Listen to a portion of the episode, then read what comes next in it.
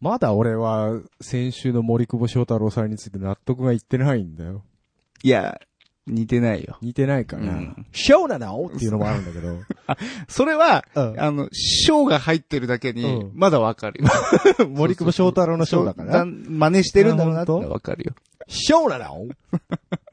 ちょっと待ってくださいよええ。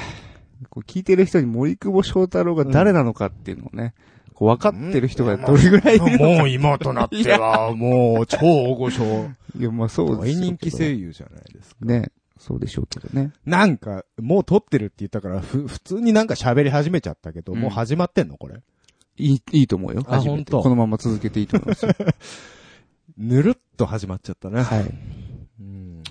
僕はもうあのえ、あ、こ、ここから切ろうみたいな、もう、もう思ってるんで。あもうディレクター的に。はいああるんですか。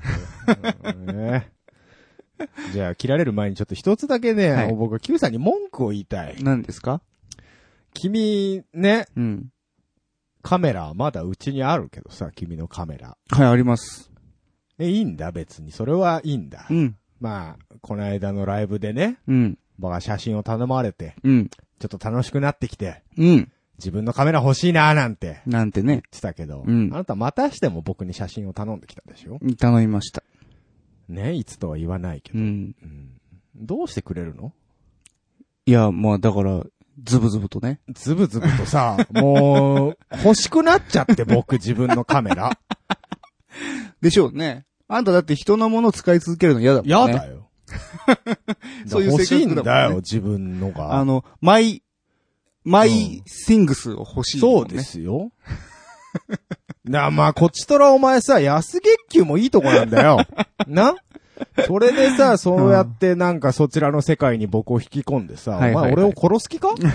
いえいえなんだい？どうしてくれよ？自分のね、うんあの、生活を豊かにする趣味を見つけてもらえたらいいなって。豊かですよ、十分。十分豊かですよ。あげくねえなんだ。うんやれ、さあ、エントリー機で10万円だ、みたいな世界にね。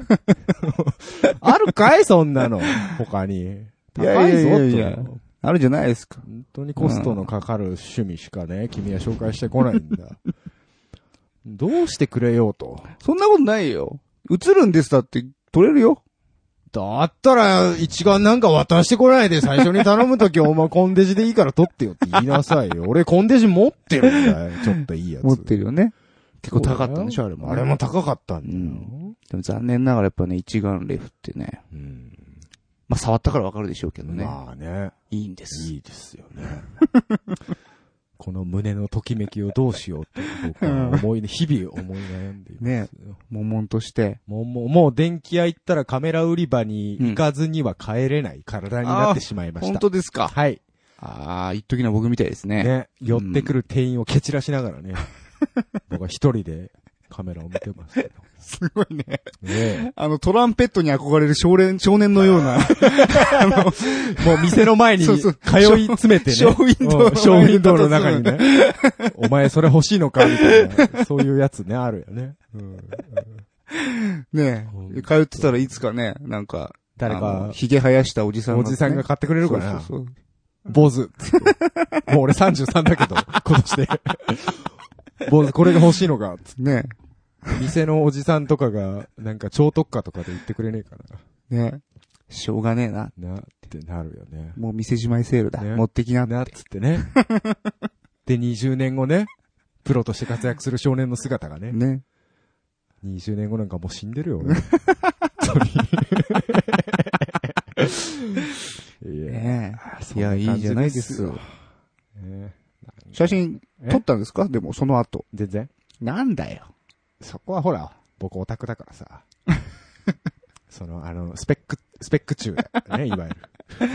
ね、カメラに対する知識をない高めただけ？そうだね、基本的には。うん。またこのあ頭でっかちパターンそうう。そうそう。よく、まあ、どの世界でもそうだと思うんだけどさ。その何？実技をやることを楽しむ人と、そのものをうん楽しむ人といるじゃない。そうですねど。っちかといえばそのものをね。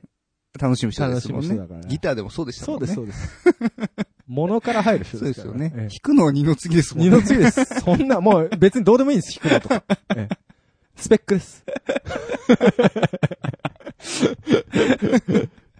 そうそうそうでしたね。ね。まあはいよくね、その、やる、実技をやる人からすると意味嫌われる存在ですけどもね。そうですねええ。僕は、僕はそっちのタイプなんで、どちらかといえそうですねええ。形から入るんじゃねえっていうね。そうそうそう言う人いますけど。ね。そんな安いカメラでいいから、うん。何枚も撮れと。取れと。いうよりもうん、ちょっといいカメラ欲しい。欲しい。そういうタイプですから。はいはいはいはい。ええええまあ、別に買ってもらっても買ってもらわなくても、どっちでもいいですけど、ね。ちょっとちょいちょい、写真をお願いしていきたいなと思ってるんで。もう本当に俺が何する人なのかよくわかんなくなってきたもんね。そうそうそう。えだからそこをどんどんどんどんね、うんあの、ヒゲさんのえ、うんあの、業務を増やしていって、うん本当にこの人は何の人なんだろうっていっていうう、ね だんだんぼやかしていけたらなと。何でもやだな。本当に。会社でも何でもやってるけどさ。プライベートでも何でもやだな。ねうん。いいじゃないですか。ええええ。さあ、あの、最近、うん。ま、また話変わるけど、はいはいはい。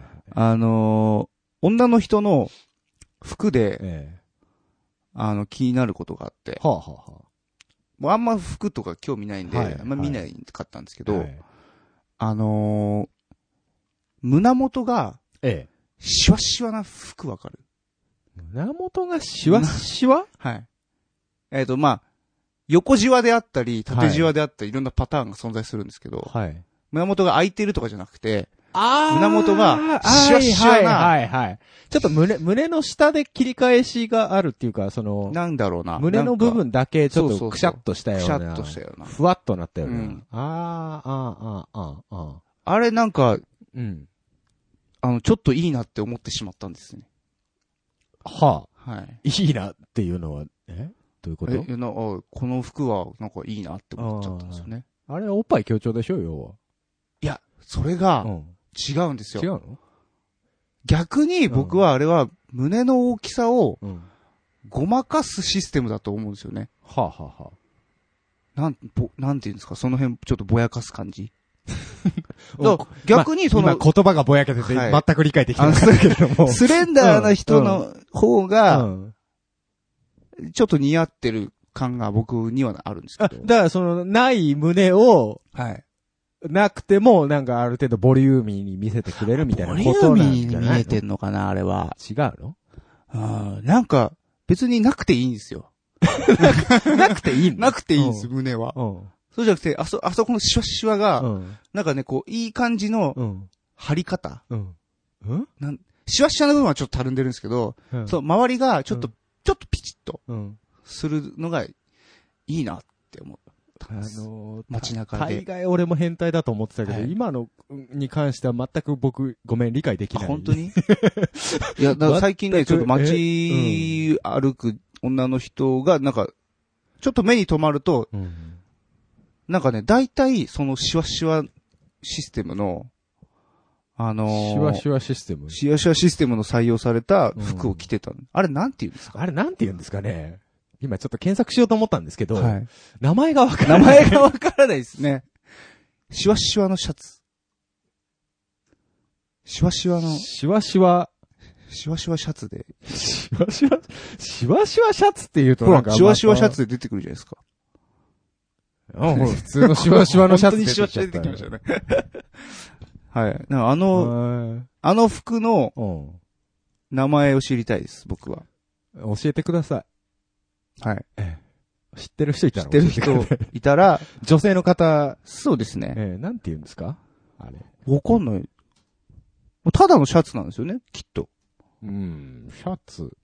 うん。ただ、胸元、胸のあたりが、うん。あの、シワシワなんですよ。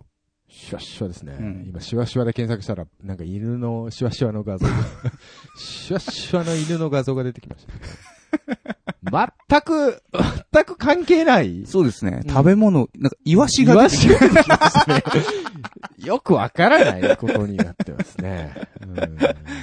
はい。いや、なんかね、うん。うんうんうん。そう、最近すごくそれが、へ目に留まるなって思いましーなるて。ほどね。なんていう名前なのかなって。なんていう名前なのかな。そう。うん。あなんか、いつの間にか出てるうん。ってあるじゃん。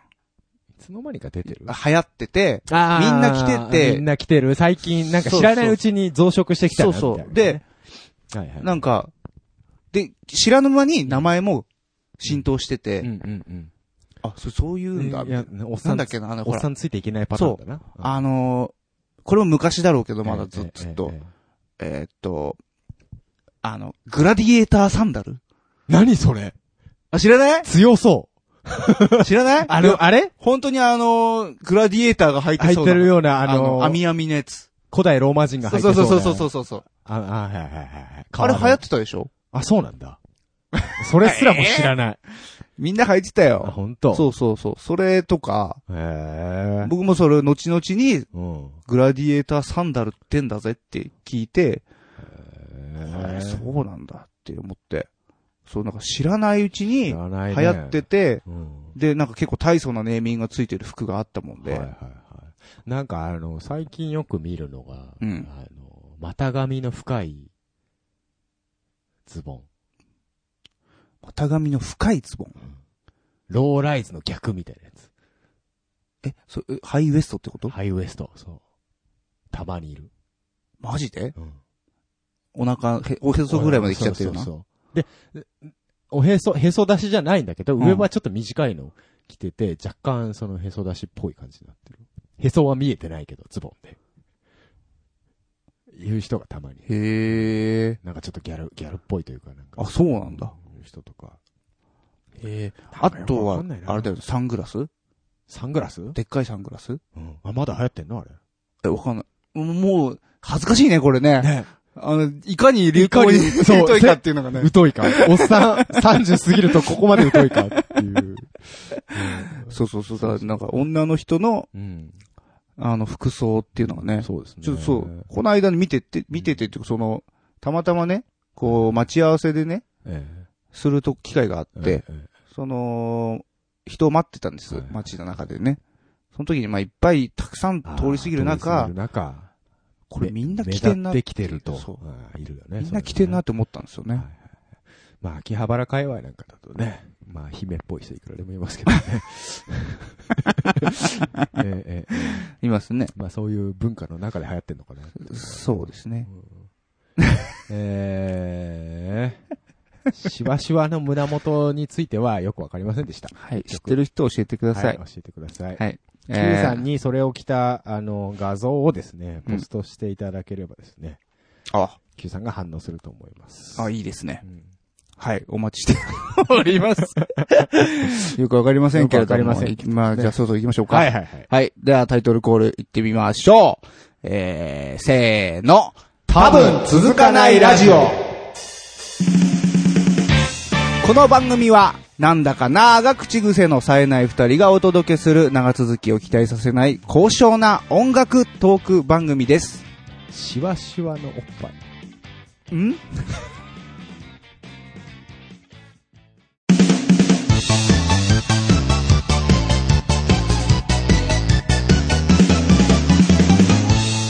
多分続かないラジオ。続かない。ウェブクリッパーこのコーナーは、うだつの上がらない私たちが気になったネット記事について、うだつの上がらない感じでコメントしていくコーナーです。はい。はい。じゃあ、今日も行くよ。はい、よろしくお願いします。はーい。ドリカムのジャケ写、実はダチョウ倶楽部肥後。ドリームズカムトゥルーの昨年の全国アリーナツアーの模様を収録した、えー、7月7日発売のライブ DVD ブブルーレイのジャケット写真に隠された秘密が明かされました。ジャケットにて、えー、黒色のアイマスクをした男の顔写真。その正体は、なんと、ベースの中村正人ではなく、彼にウリ二つで有名な、ダチョウ倶楽部のリーダー、肥後克弘でした。注目すべきは、右頬と、えー鼻の間にあるほくろ。え中村さんにはないもので、画像が公開されて以降、ファンの間では、マサトさんじゃないのでは？肥後さんに似ている。いや、つけぼくろでは？などと話題になっていました。どうぞどうぞ。DJ コウさん何やってんすか ?TRF 楽曲を収録したスピーカー内蔵けん玉が未来すぎて思わず Easy to Dance。検討者が TRF のリーダー、DJ コウさんとのコラボけん玉、DJ コウ from TRF ABEX Music けん玉を発売しました。IC チップ小型スピーカーを内蔵しており、TRF の楽曲や効果音とともにけん玉遊びを楽しめます。リズムパターンが流れる DJ モード3種や TRF の楽曲3種が流れるモードを収録。え技を決めるたびに効果音や音声が流れ、うまくプレイすれば DJ のようにけん玉で音楽をリミックスできるそうです。価格は2500円税別となっております。DJ コーっていう割に DJ らしい DJ プレイをしてるコーさんを見たことがない。そうですね。それが味です。DMM.com がドローンのレンタルを開始。DMM.com はえー6月15日、いろいろレンタルサービスでドローンのレンタルを開始しました。レンタルできるドローンはパロット社のドローン2種類、えースマートフォンなどで操作できます。料金は2日で3040円から最大30日間借りることができます。ドローンを故意に破損や紛失などした場合には、ユーザーが商品代金負担となっています。DMM.com では今後、多機種のドローンも追加していくとのこと。DMM で何でもあるな。何でもやりますね、もう。何でも屋さんです。ドライバーがミニ四駆に乗って実際に運転。タミヤがエアロアバンテ実写化プロジェクトを始動。あの頃の夢が現実になる。え模型メーカータミヤがミニ四駆を実写化するプロジェクトを始動しました。今回実写化されるのは高性能なメカニズムと斬新なスタイルの名車アバンテジュニアをルーツに持つエアロアバンテ。1分の1スケールの車を製作するにあたり、完成までの工程を段階を追って動画で配信するほか、スペシャルムービーも制作予定となっています。ドライバーがミニ四駆のコックピットに入り、実際に運転するだなんて想像しただけで胸が熱くなる。今後の展開に期待が高まります。もはやミニじゃねえ。そうですね。ミニじゃない。ミニじゃねはい。ただの四駆です。四駆です公式ツイッターアカウントが漫画に、シャープさんと谷田くんアット、連載開始。フリーダムすぎるツイートを投稿し、大人気となっているシャープと谷田のツイッターアカウントの中の人、この二人がついに妄想漫画化されました。タイトルは、シャープさんと谷田くんアット。4コマ漫画として、ピクシブコミック内、黒船ゼロにて連載が始まっています。シャープさんは、素直すぎるお調子者キャラ。谷田くんはゆるーく見えて意外と真面目なキャラとして描かれており、内容は実際に投稿されたツイートを元にしたフィクション。フォロワー総数約30万人が見守る中、ゆるゆるな漫画が繰り広げられます。キングジムさんとパインヤメさんの意見を聞いてみたい。そこを見たいですね。うんあそこの色を投稿共有して、デリケートゾーンの悩みを解決するサイト、あそこカラーズオープン。人に言えないデリケートゾーンの悩みを真面目に解決するウェブサービス、あそこ .jp が、えあそこの色に関する悩み解決を目的にした、あそこカラーズのサービス提供を開始しました。あそこの色をカラーパレットから選択、投稿し、第三者の投稿したあそこカラーのデータ、色を気に入っているか気に入ってないかなどの閲覧ができます。中にはいたずらなのか宇宙人なのか、蛍光イエローや緑などの色を混ざっていますが、あそこ .jp は人それぞれのカラー、かっこ個性があることを知り、え少しでも多くの方々の悩み解決につなげられれば、とのメッセージを発信しています。何がしたいのかよくわからない。はい。はい。今日は、どれ行こうか。どれ行こうか。ちょっと今日魅力的なものが多すぎますね。そうですね、僕もちょっと悩みました。ダチョウ倶楽部さんね。はい似てるよね。そう単純に。単純に似てるけど。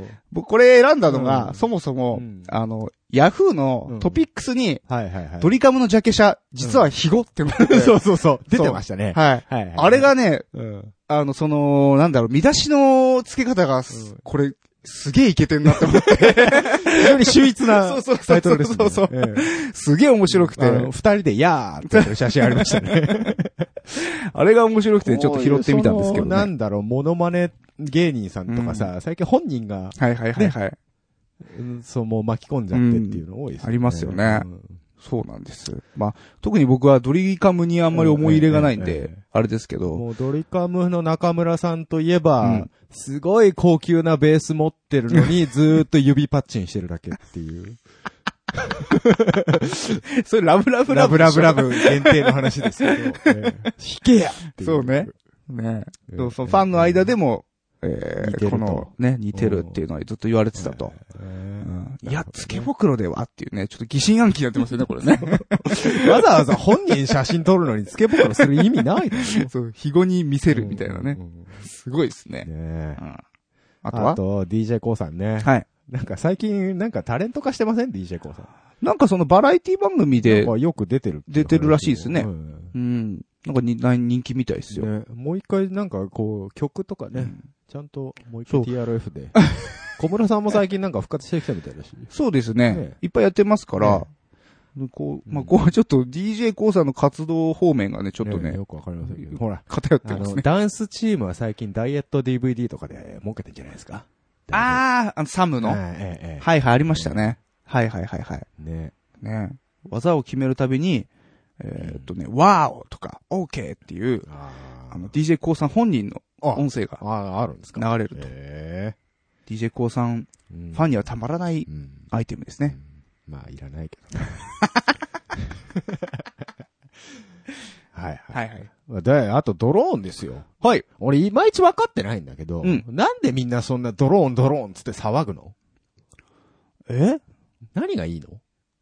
だってさ、あんな、正確に空飛ぶんだぜ、物が。うん。そんなラジコンヘリなんか昔からあるじゃん。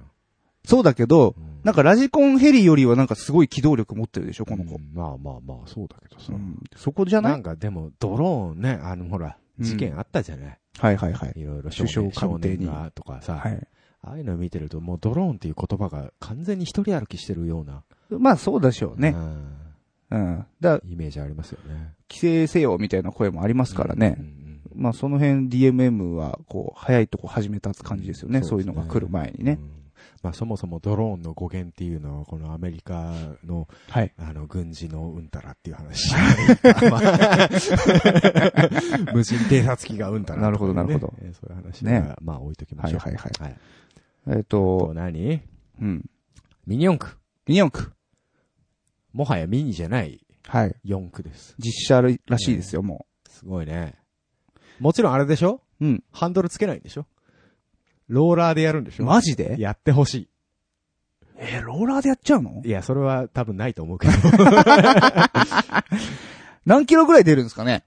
そりゃでも車作るってんだから普通に車の速度ぐらいは出るんじゃないですか？あの、レース仕様のレー。ス仕様ってなると、じゅな200キロとか出200るのかい。オーバーでしょ。本当かい。すごいね。どうなんだろうね。どことやるの、車メーカーさんとはこれ絡んでないのかい？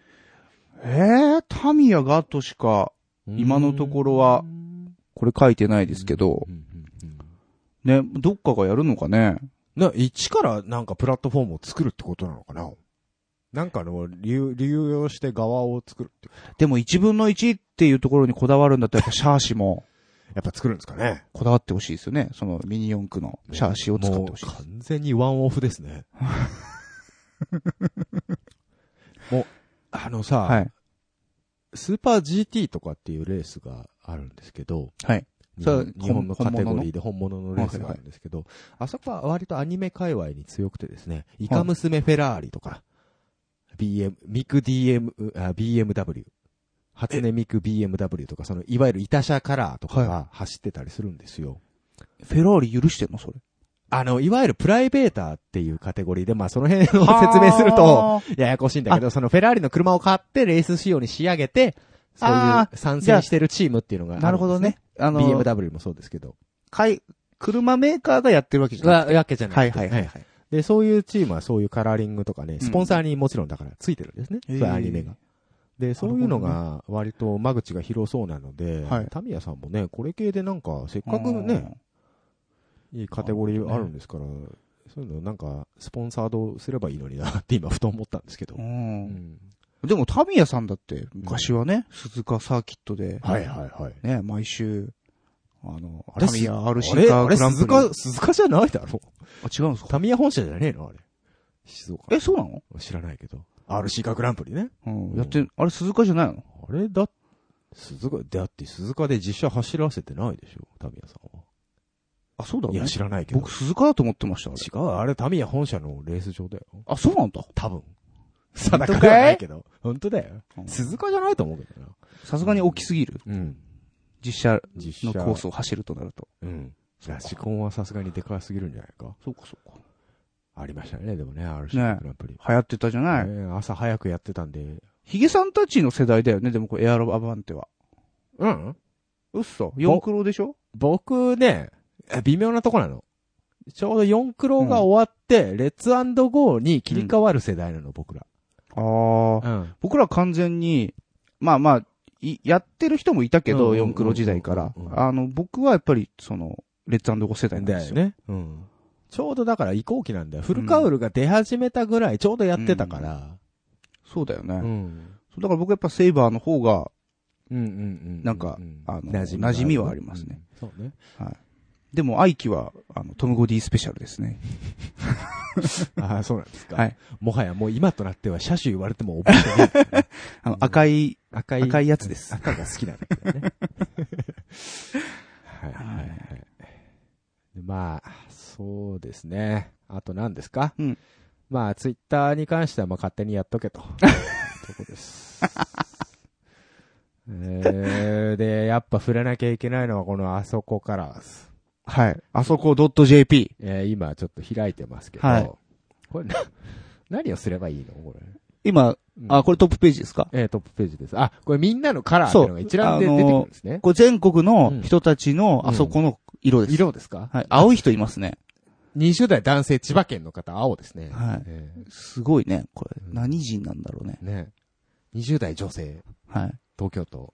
なんかす、あの、真面目な回答してる人の中に、中にそうですね。混じって、うんすげえす、んごい緑のやつなんですよ。うん人間じゃないかなすごいね。ナメック星人かなナメック星人が結構いますね。いらっしゃいますね。ええこれでもなんか、はいちょっとそれっぽい色で、こう30代女性とか書いてあると、ちょっとなんかリアルな感じするよね。ちょっとね。ちょっとなんか、リアルだね。うんそれめちゃくちゃリアルな色だね。うん、なんか、なんて言うんだろうな。ちょっと、はいはい。うん、ちょっと興奮してくるよね。それだって真っ黒な人とかどうなってんですか、うどうなってんすよね。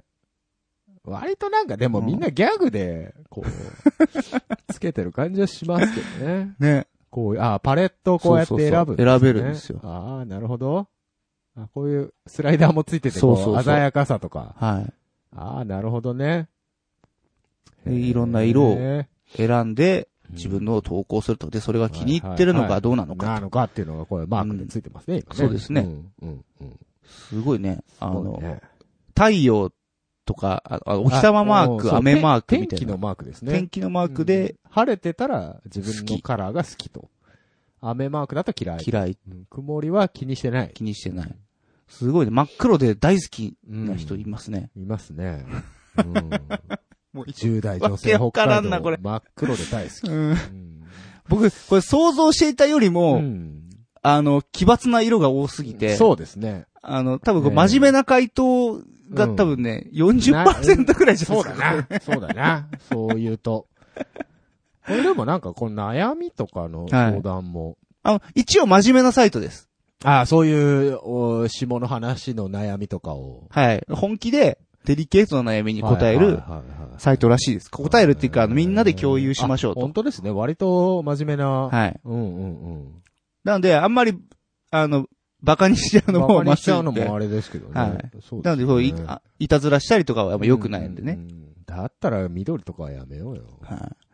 あそこ .jp っていうね、ドメインがね、ドメインがすごい。よね、面白い、ね。そこって。もうちょっとなんかなかったのかな。ねえ。で、こうんの。サイトはどうやって儲けてんの？これで。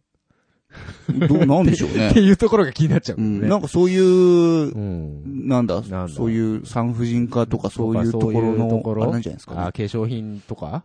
あ、化粧品ね。デリケートゾーンケアグッズとかのランキングもありますね。あそそうういいうう情報も得られると。はいはいなはい。るほどね。うんなるほどね。もっとあそこを知るなら、参考リンク集、ウィキペディア。デリケートゾーンネバーまとめとかね、ヤフー知恵袋とかね。はいはいはいはいはいえええまあでも世の中、やっぱその辺本気でねまあ。確かにね、あんまりそう、大っぴらに、あ人に相談できるような悩みではないですからね。そうですねこういうところはね。そのネット上だからこそね、うん。言えちゃうこともあります、ね、あるんじゃないかということで、ね、まあ気になる方は一回覗いてみるのもいいんじゃない？そうですね。なんかお悩みの方は投稿してみてはいかがでしょうか？えーえー、かと。ね。いうところで、そんなとこですか、はい、大体。んなとこ？もう全部言った、全部言った。オッケーオッケー。うん、じゃあ、以上。はい。続かないウェブクリッパーでした。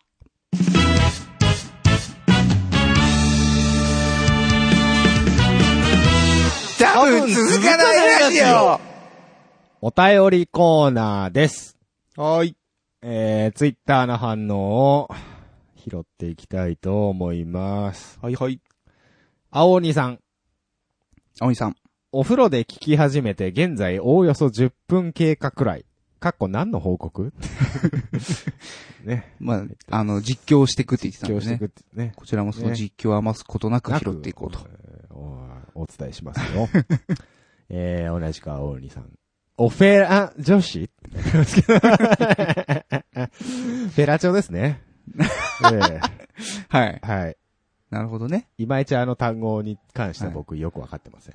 オフェロ、オフェロ女子？オフェロ女子。フェロモンのフフェロェロモンのフェロですかねう。んまあ何でもいいです。うんはい、同じくですね、青鬼さんですけども。実はブルーノートはファンク系もやるのですよ、と。うーん。意外とジャズだけじゃないよ。僕調べたんですけど、ちょっと。はいはいはい結構ファンク、ファンクしいものも結構やってるみたいで。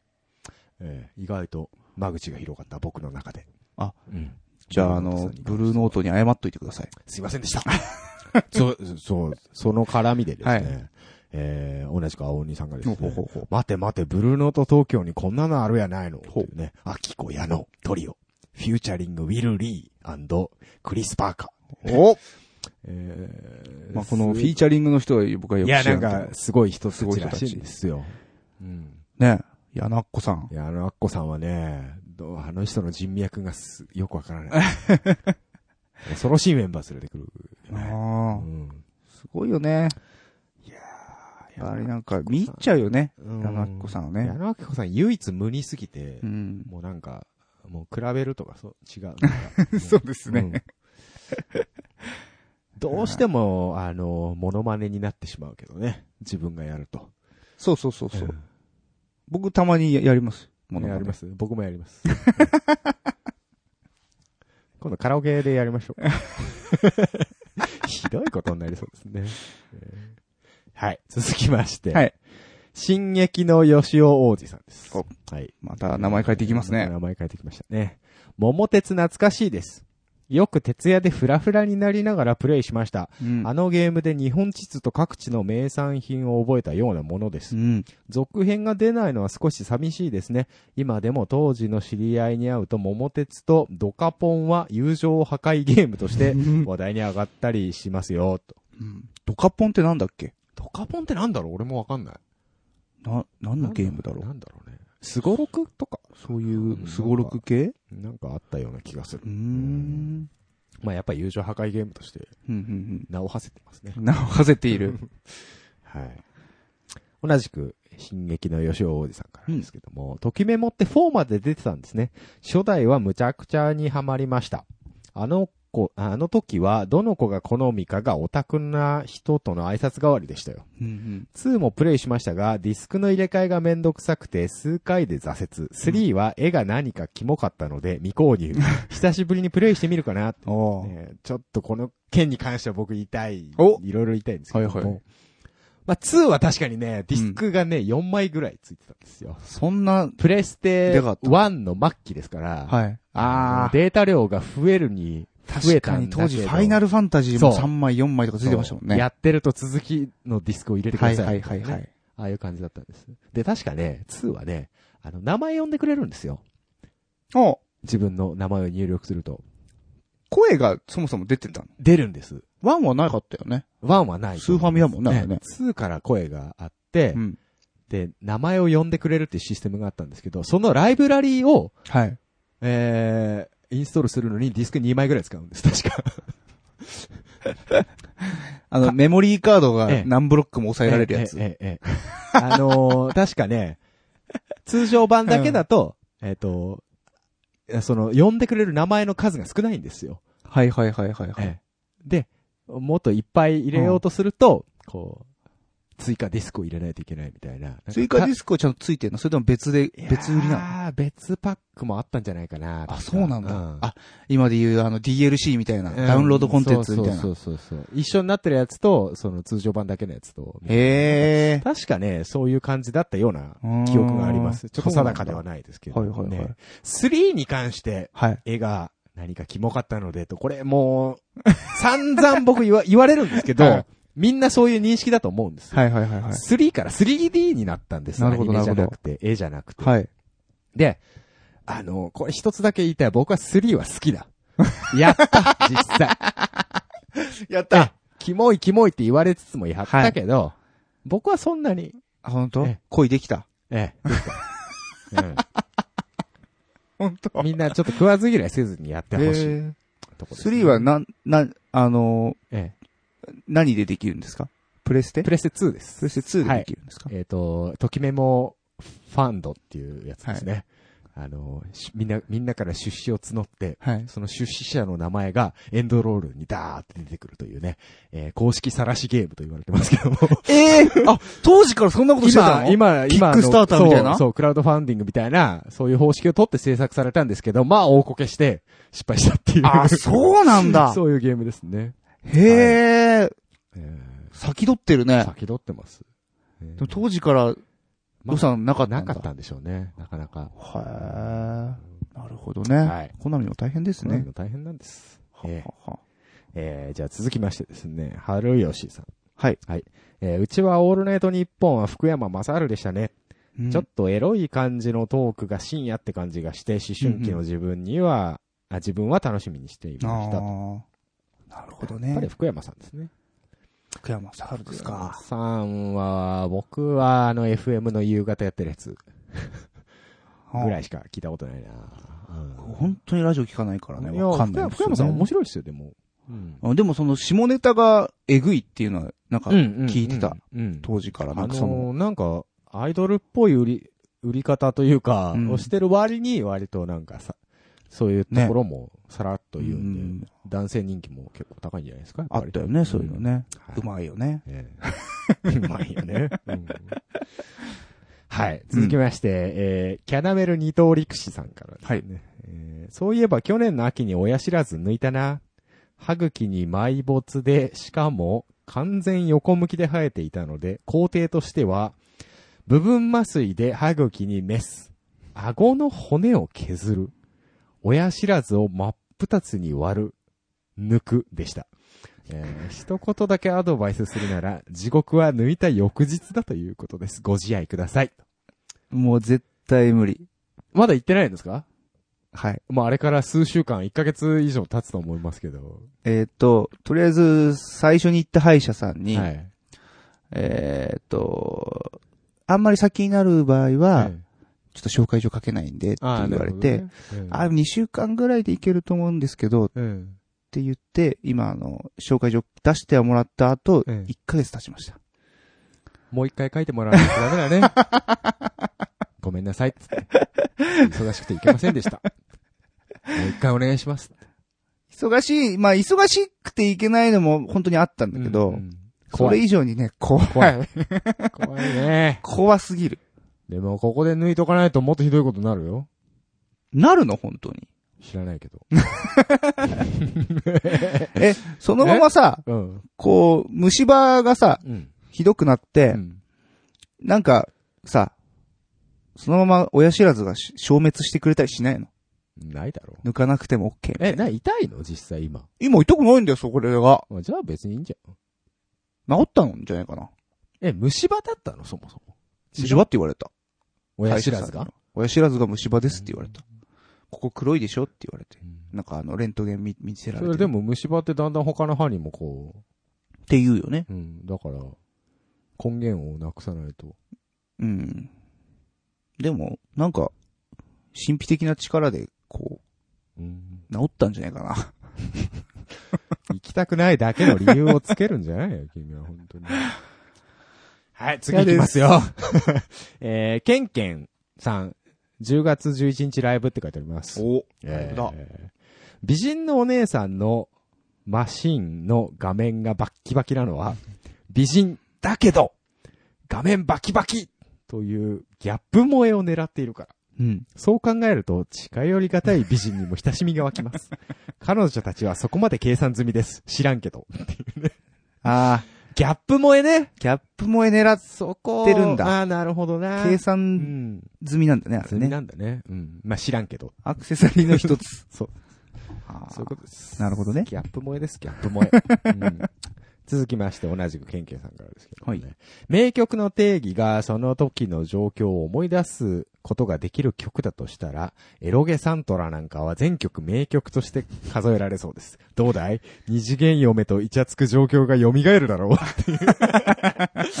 なるほどね。あーはさあ、ゲームなんかだと。ね、その場面ごとの BGM みたいな、そうですね。。やっぱりありますけどねありますありますうんまあただ、ケンケンさんの場合はそれがエロゲだった。エロゲだったとうね。んなるほどというね。ところですね。あはい、同じくケンケンさんですけども、私が東京でバンド活動をしていた時、2000年代後半なんかは、え素行の悪そうな人材は大体クラブに持っていかれて真面目そうで暗そうな人ばかりでした。私も例に漏れません。なるほどね。はい。クラブ、そうな。そうですね。クラブ文化ってのがどーっと来ましたからね。来ました来ました。不良たちはそっちに行ったんでしょう行ったね。んのかね、ライブハウスなんかより。だと思いますなよ。るほど。これは新しい着着眼点だな。だでも本当おっしゃる通り、えええ真面目で暗そうな人ばっかりでしした。本当に。えーじゃあ私なんかぴったりですね。え そうです真面目系えクズですからね真面目系ク。ズですからね。はいはいうんはい、続きまして、ケンケンさんでございます。ドリンクチケットもらう。転換の時に飲み物もらおうとする。うん。混む。後にするか。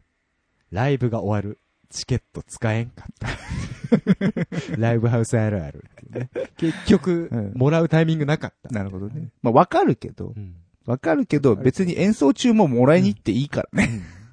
僕、この間入ってそこもらいました はいそうそう。続きまして、ケンケンさんです。うんツイッターがライブ集客に結びつけているバンドマンがやっている5つのこと、みたいなタイトルの新書出たら買うわ。わかるわ、これ。気になっちゃう、こういうの。はいはいはい。ライフハッカーの記事とかでこういうタイトルあるよね。もうありますね。もう、ありふれてますね即読むね。僕なら。えなるほどえねう。んツイッターライブ集客に結びついているかないるんですかね。ね本当に。SNS。ねまあ積極的に活用してる人いますけど。ツイッターからって受付で言ったら、ワンドリンクサービスとかね。あ、いいじゃん、それ。ねご500円引きとか。ね。うんうちが自腹金なきゃいけないけど。うん辛いな。ねはい。続きましても、ケンケンさんです。はい。えーライブハウスは、オーディションライブに受かると、月曜のトップが一番ペーペーで、金曜の鳥が一番偉いって噂があったけど、真偽はどうだったんだろうかと。やっぱ、うんそういうあるんですか？その、なん、ここの出番はいいバンドだ、みたいな。あーと、あ、でもやっぱり、金土日は、やっぱり集客力のあるああ、やっぱりバンドが出。出てたと思いますよ。なるほどね。多分ね。だから月から木曜日のまあ、なん、取り留めもない平日に関しては、まあ特に、うん、まあそれなりに。そ、それなりというかまあ、まあ、ペイペイというか、はいはいはいまああんまり慣れてないところだったりとかっていうのはあるかもしれないですよね。ねそういうなんか箱によっていろいろあるんですかね。あると思いますよ。うん今さらった箱なんて言いましたけど。ねそんなに慣れてないです。はい。続きまして、進撃の吉尾王子さんですけども、えー、講談出るみたいですよ。エフェクター好きなヒゲさんどうですか？ということでね、うん。なんか URL がほいほい。来てるみたいですけど、ギターエフェクターにしか見えない USB フットペダルなんていうものがうん。あるそうです。お、これなんすか ?USB の？USB のフットペダル切。り替えペダルみたいな。何いや、何に使うの？多分、あ機能をアサインして、あアサインできるんだ。そうそうそうマウスのクリックとか、そうそう。多分1個しかアサインできないけシどね、ョートカットとか。うん。あースイッチが1個しかないってことは、まあ多分、まあそういうことだよねうん。。ワン動作しかできないと思うけどうんうんいいんじゃない？ああ、これ考えてるやついたか。横に USB がついてますね。うん USB 接続なんですね。こういうのね、ね。本当にエフェクター好きにはたまらないんじゃないですか？たまらないでしょうけどね。まあ値段かなり高いですけどね。うっそ。12,800円と。普通のエフェクター普通に買えるじゃん。買えますね。だったら普通のエフェクター買おうかなっていう。そもそもこれ、パソコン足で操作するかい？パソコン足で？うん。まあ、でもわかんないよ。その、手だ、手だけじゃ足りないっていう人はもしかしたらいるかもしれない。すごいゲーマーの人とかさ。いやー、そうや、そっか、ゲームとかでな。ううん、うん、ん。うん、うん。うんこれ書いてあるじゃないですか。ギターゲーム用、うんロックスミス用、はあ、はあはあはあはあ、のリアルトーンケーブルから、うん。あー接続できると。ロックスミスって、何？あれ、本当にギターなの？なんか本物のギターつなげるやつ、うん。あるよね。あれがロックスミスでしたっけ、うん。ね。あれなんなん？ちゃんと鳴るの？音が。なるんじゃないの？え？だからリズリズムゲームでしょいわゆる。はいはいはいあれをリアルギターでやるみたいな。チューニングとかもちゃんとしないといけないってこと？んじゃないへえ。のあれ、そう。敷居高いよね。あのさ、楽器を弾くタイプのリズムゲームって俺いまいち何が楽しいのかよくわかんなくてさ。あの、やっぱあれってね、そう、なんかのね、ツイッターで流れてきてたんだけど、うんツンクが言ってて、うん。ツンクが、なんかね、えーっと、その、リズムゲームとかは、リズムゲームと言いつつも、結局あれ目押しだから、うん。ミュージシャンとしてはうん全然面白くないっていうのを言ってた。うん。あの人なんか、リズム天国なんか、つんくさん作ってるよね。あそうなんだ音。うん、確か。っそう、なんかね、ていうか、目押ししてんの？あいつら。そう、みんなあれ目押しですよ。は？リズムなんか取ってないでしょ？だってあいつだって、手だけ動いてるもん。いうん。パパパパパパンって。いじゃあ別に音いらない よ。や、そう思うよ。だからもっと、なんか音楽を楽しむんであれば、そう。体でこう、リズムを取っうんて、パンパンパンってこそうやっていくのがいいと思うんですけどね。なんかそんな、ドラム叩くやつとかさ、ギターのボタンを押してギター弾くみたいなやつとかあるけど、いまいちなんかね、そう、あれね、結構曲によって、うん僕も一時期やってたことあるんですけど、本曲によってその設定、うん要は、このタイミングで鳴らすみたいな、うんそのタイミングの設定がザルだったりして、当へえ。明らかにドンピシャ言ってるのに、うんうんなんかあの、クールとか、ななんていうのグレートとか、一番上のが出ない一番上の出ないんだ。へえ。っていうで、ちょっとずらすと出たりするね、のがあったりとかう。ん。そこはちょっとちゃんとやってほしい。そうそう。やっぱなんか、音楽こう体験できるものがいいよね。ね。そうそういう目押しじゃなくてね。うんあれでも下手なやつになると普通にドラム叩くよりゲームの方が難しいみたいな。なんでそんなややこしいことやってんのみたいなのがあるよね。うんそうそうそうそう。まあ、いまいちよくわかんねえなと思って、ね言ってみました。うん。はい。えー、そんなところでしょうか。はい。お便りコーナーでした。はい。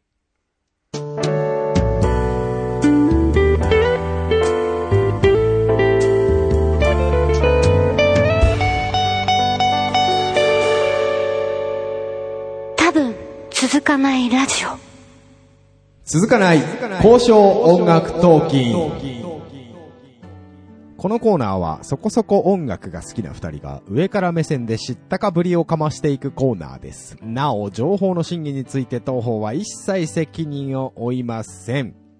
おいません。はい。えー、毎度おなじみ、はい。えー、無責任コーナーでございます。はい。もう、今日も無責任に偏った知識を披露していきたいと思います。いいですね。はい。今回のテーマ。はい。音楽ストリーミングサービスって何？おい。えー、最近よく名前を聞くようになりましたか？この言葉。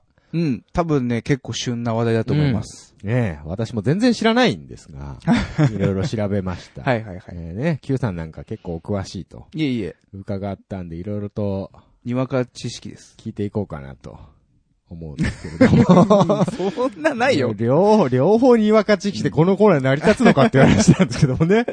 えーはいえーえー音楽ストリーミングサービス。はい。一体どういうサービスなのかはい。というとこなんですけど。はいはいいろいろあるようなんですが、まあ、主にですね、まあ、月に定額いくらを払って、うん。ストリーミングで音楽が聴き放題ですよというサービスはい。のことを今ここでは指したいと思いますけれども。そうですねええ。まあ、なんだろう、動画とかでいうフールみたいなもんですね、要は。えなるほどね。ギャオとか。うん。オンデマンド配信というか。あれの音楽版音楽版とうんいうところですね。まあ、今までだと、うんネットで音楽を、まあ、聞くってなると、DL ですね、ダウンロード、うん、うん。iTune とかで、そうですねフ。ァイルを落っことしてとうん。いうとこだったんだけど、今度はストリーミングだと、うん。サーバーに接続して、うんうんうん。え聞くっていうとこですよね。違うのは。そうですね。うん。で、思ったんですけどね。うん。まあ、じゃあ常にオンラインじゃないとダメなのかとうんうん。いうとこだったんですよ。はい調べたらですね、一時的にキャッシュうん。をしてオフラインでも聞けると。例えば携帯の電波がないとこでもう、ん。一時的にキャッシュしてるんで聞けますよと。いうサービスなんかが。あるらしいですよ。なるほどね。うん。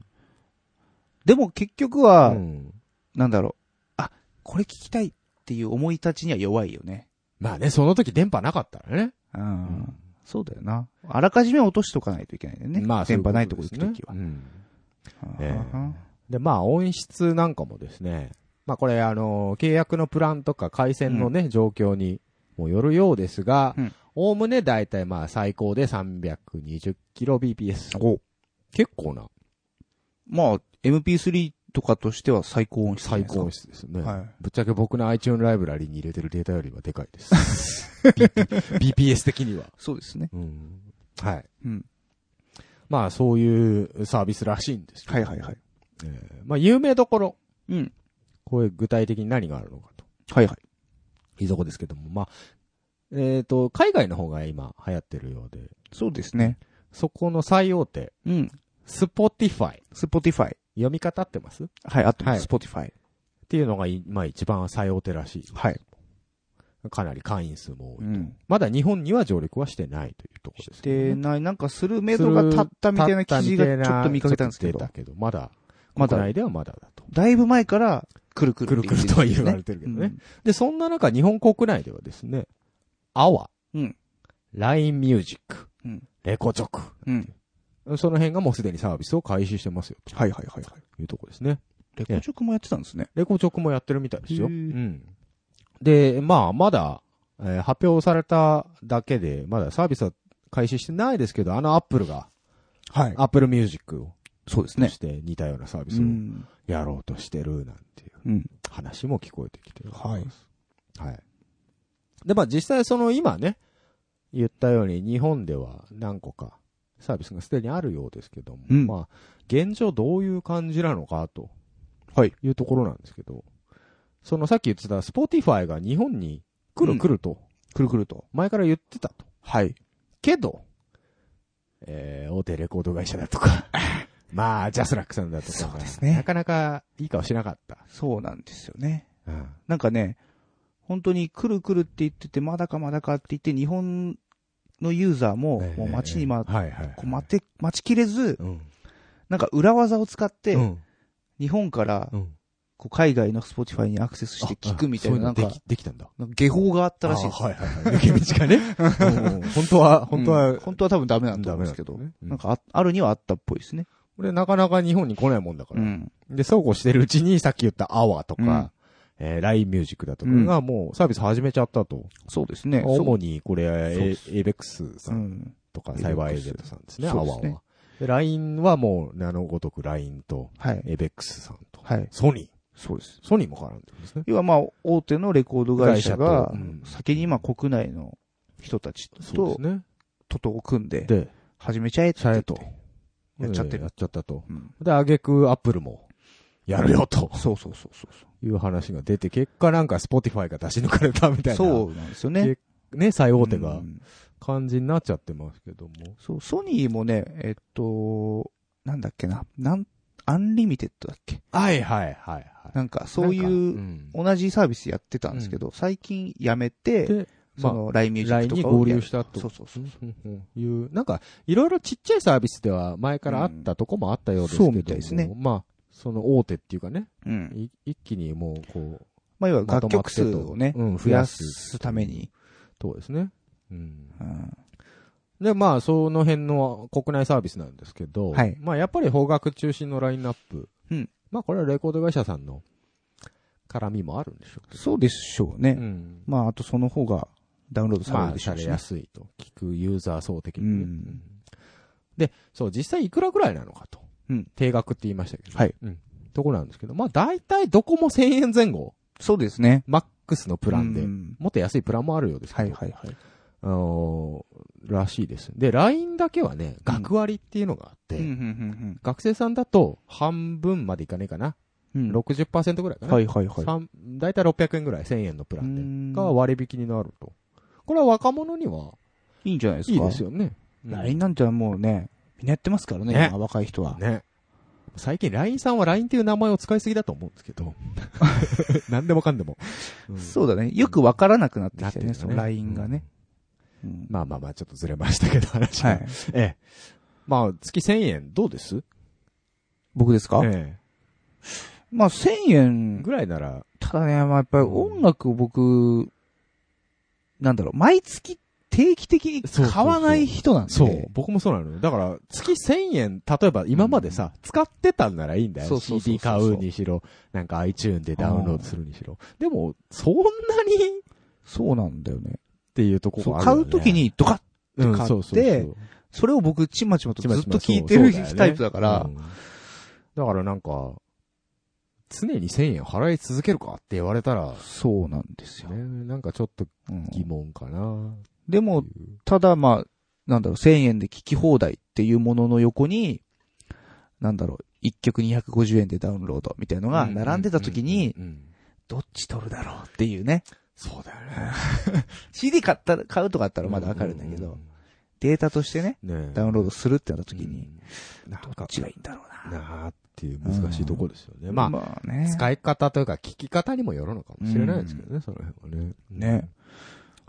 はい。で、まあ、その、さっき言った曲数なんですけれど、うん。これ、まあ、今なんかすごい増やしてる途中ではあるみたいなんです、どこも。そうですね。ただ、えー国内サービスに関しては、数百万うん。ぐらい。そんぐらいって言ってたかな？だいたい100万曲、150万う曲ん以上というそう歌ってるところが多い意外と LINE ミュージック。クとかも、うん。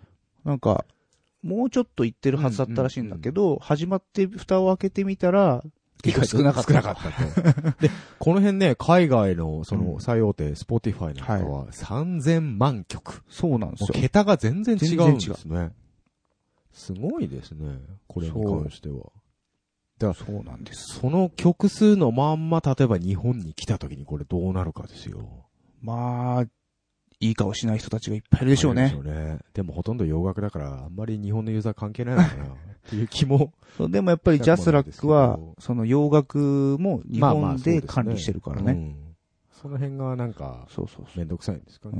うん。いや、めんどくさいと思うよ。うんで、まあ、iTune で名を馳せたアップルさんなんかは、うんその辺、どれぐらいの曲数を持ってくんのかと。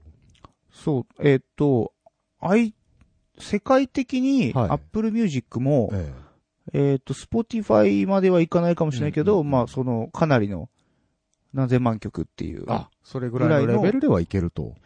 って言ってるらしいんですけど、うんこと日本においてああ、なるほど。絞るみたいです。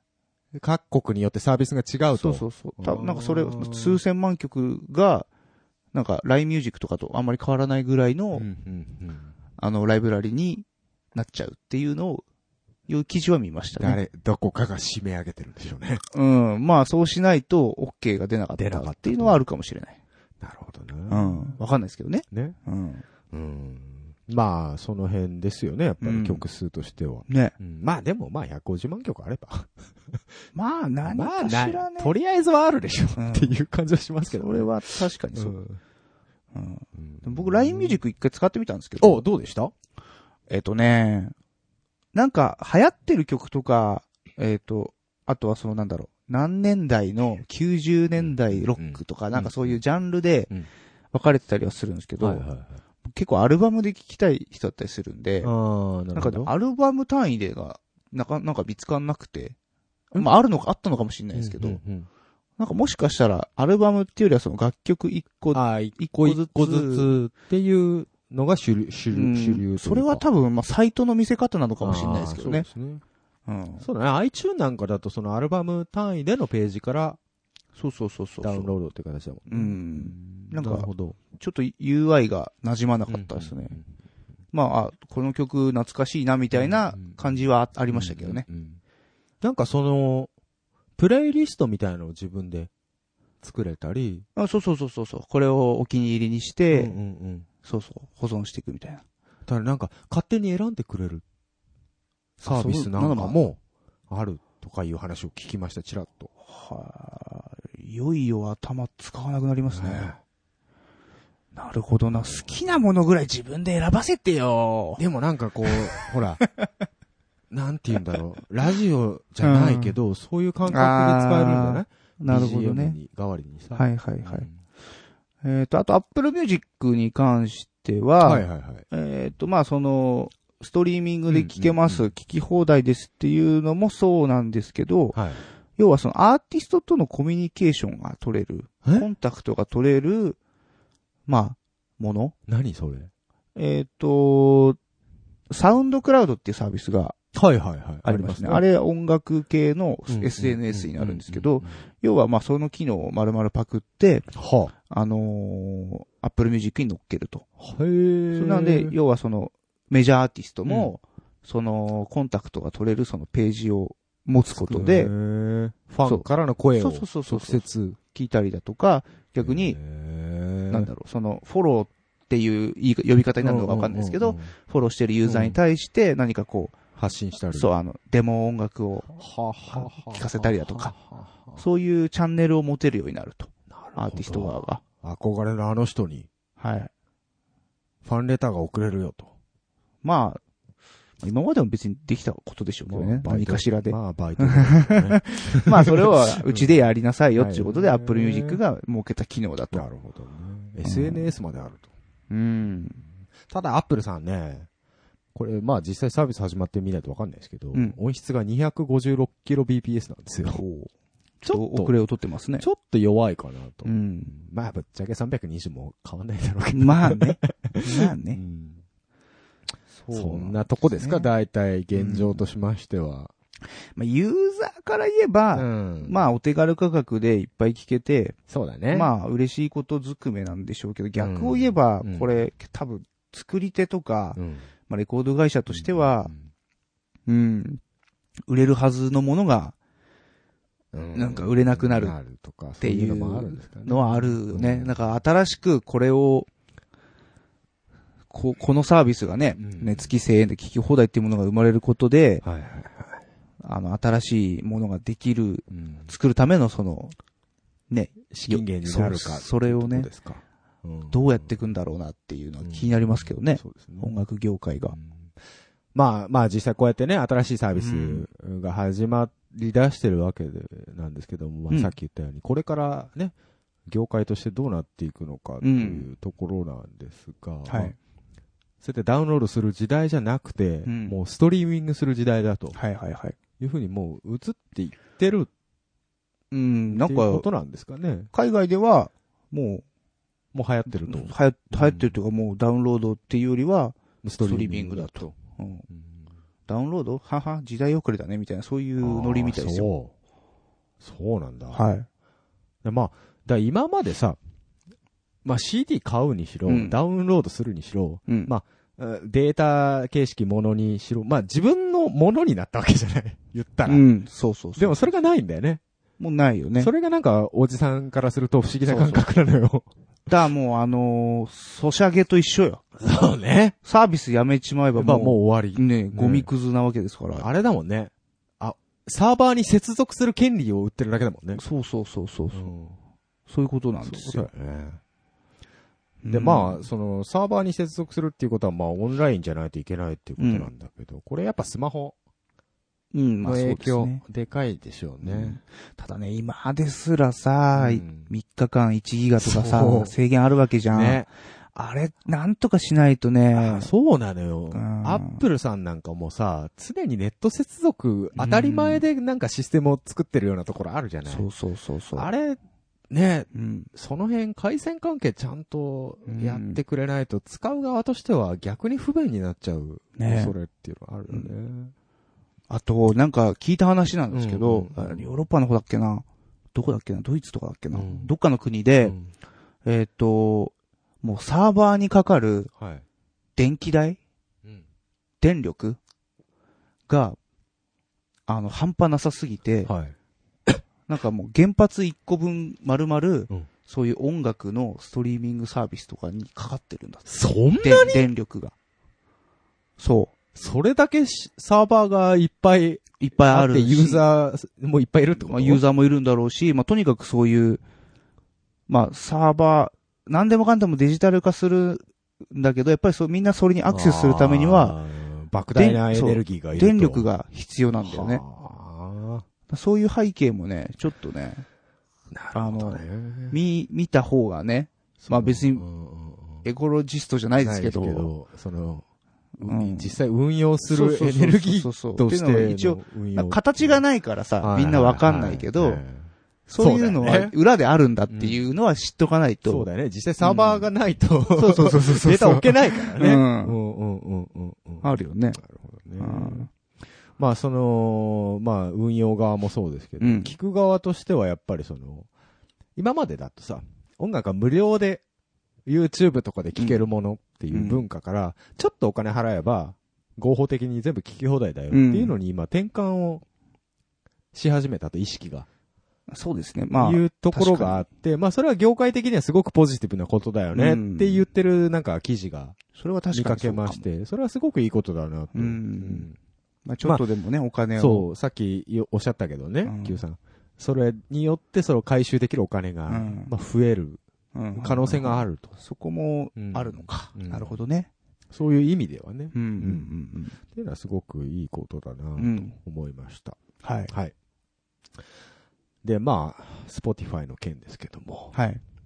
まあ、世界的スタンダードがあるに関わらず、はい。相変わらず日本は、独自サービスを、すでに始めてしまいました。そうなんですよ。アワとか LINE ミュージックとかさ ええ、みんな仲良くこうまとめてやったらいいのに、ねどっかの企業がさ、そうですよね、そうですようちがうちがみたいな感じでなって、細かいのがいっぱい出ちゃうからダメなんですよ。ね。で、いつの間にかそっちの方が浸透しちゃって、そうそう。まあこれから Spotify 来るかどうかわかりませんけど、うん来た時に、あれ？ってなっちゃう、ね。そうそうそうそうそうそう なんですよ。これ見たことあるよね、この流れね。なんかね、よく見るよね。うんよく見るでしょガラパゴス化ってやつ、そうですよ。よ。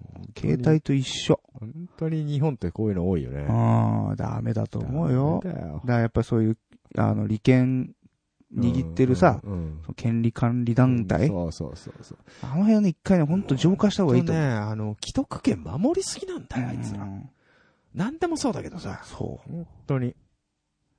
う。ね、もちろん侵害されたらいけないものあるよ。あるけどうんさ。でもねうちょっとなんかこう、新しいことに対しての間口ってのを広げていただけるとそうそうそうね、ね面白いんじゃないかと思うんだけど。柔らかくなってほしいもんですな。ね。ええはい。そういう感じです。そうですね。まあ単にそ、そこにの文句が言いたかったやっただけで今、これだけのことを言ってきたと。はい。まあ、はね、ええええ音楽好きな人人はね多いでしょうから、うん。ま1000円あ、ぐらいですよ、月。有効にね、うん。活用していただければと。うん。いいと思いますユーザーから言えばもう。言えばねもう最高の全然最高のサービスですよね、これね。いつでも聞き放題。そうそうそう。僕はどうだろうな 難しい、難しい難しいよねと。こだよね。う。うんうなんあ、というところで、はい。いろいろ新しいものもありますよ、とはい。いうお話でございました。交渉だね。交渉でしょ？うん。うん。以上、交渉音楽トーキングのコーナーでございました。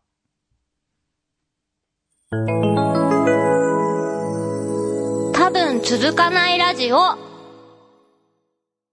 エンディングのお時間です。はい。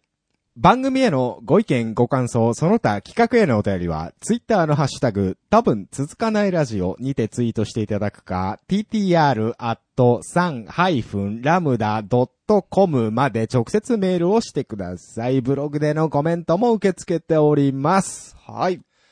というところで、はいはいえー相変わらずやってきたわけでございますが、どうですか？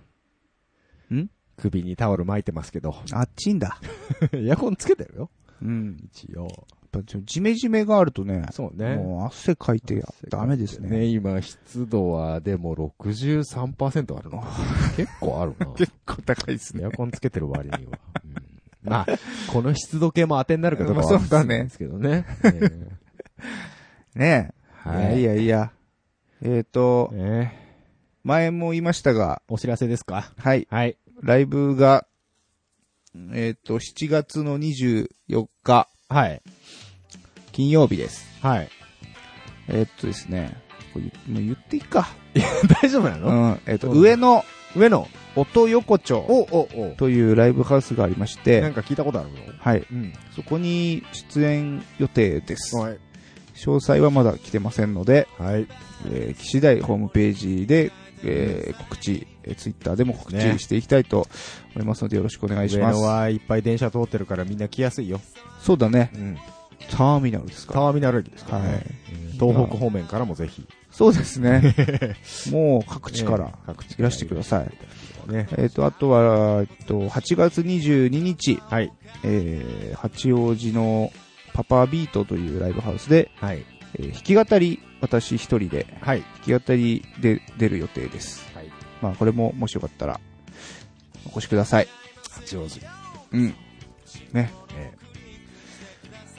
ライブですよ。ーライブ、結構、うん。月1ぐらいでやるんですね。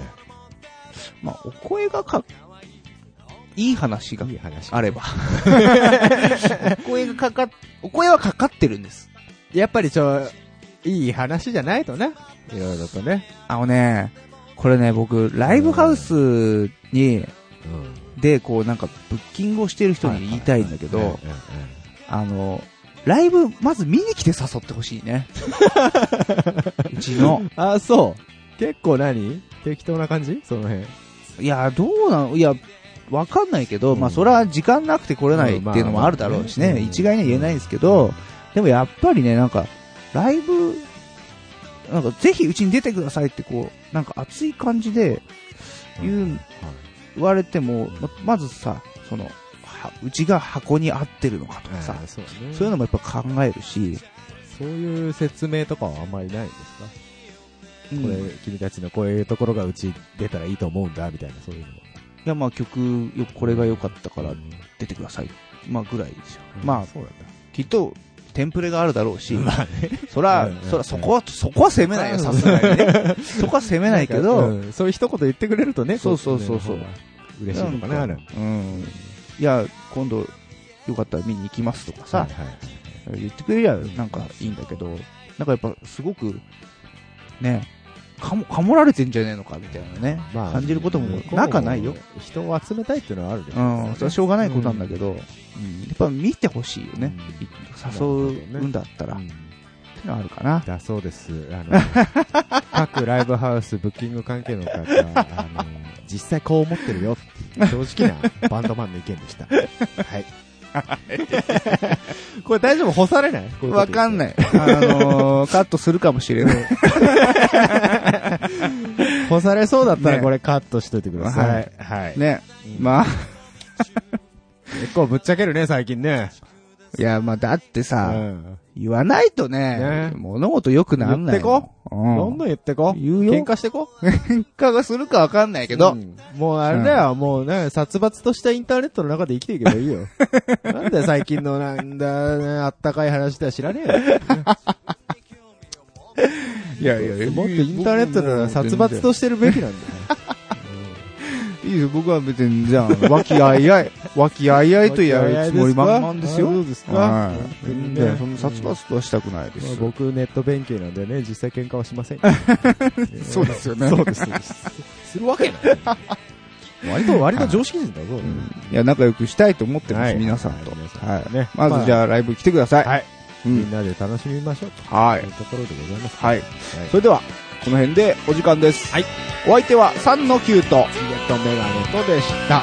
バイバーイ。バイバイ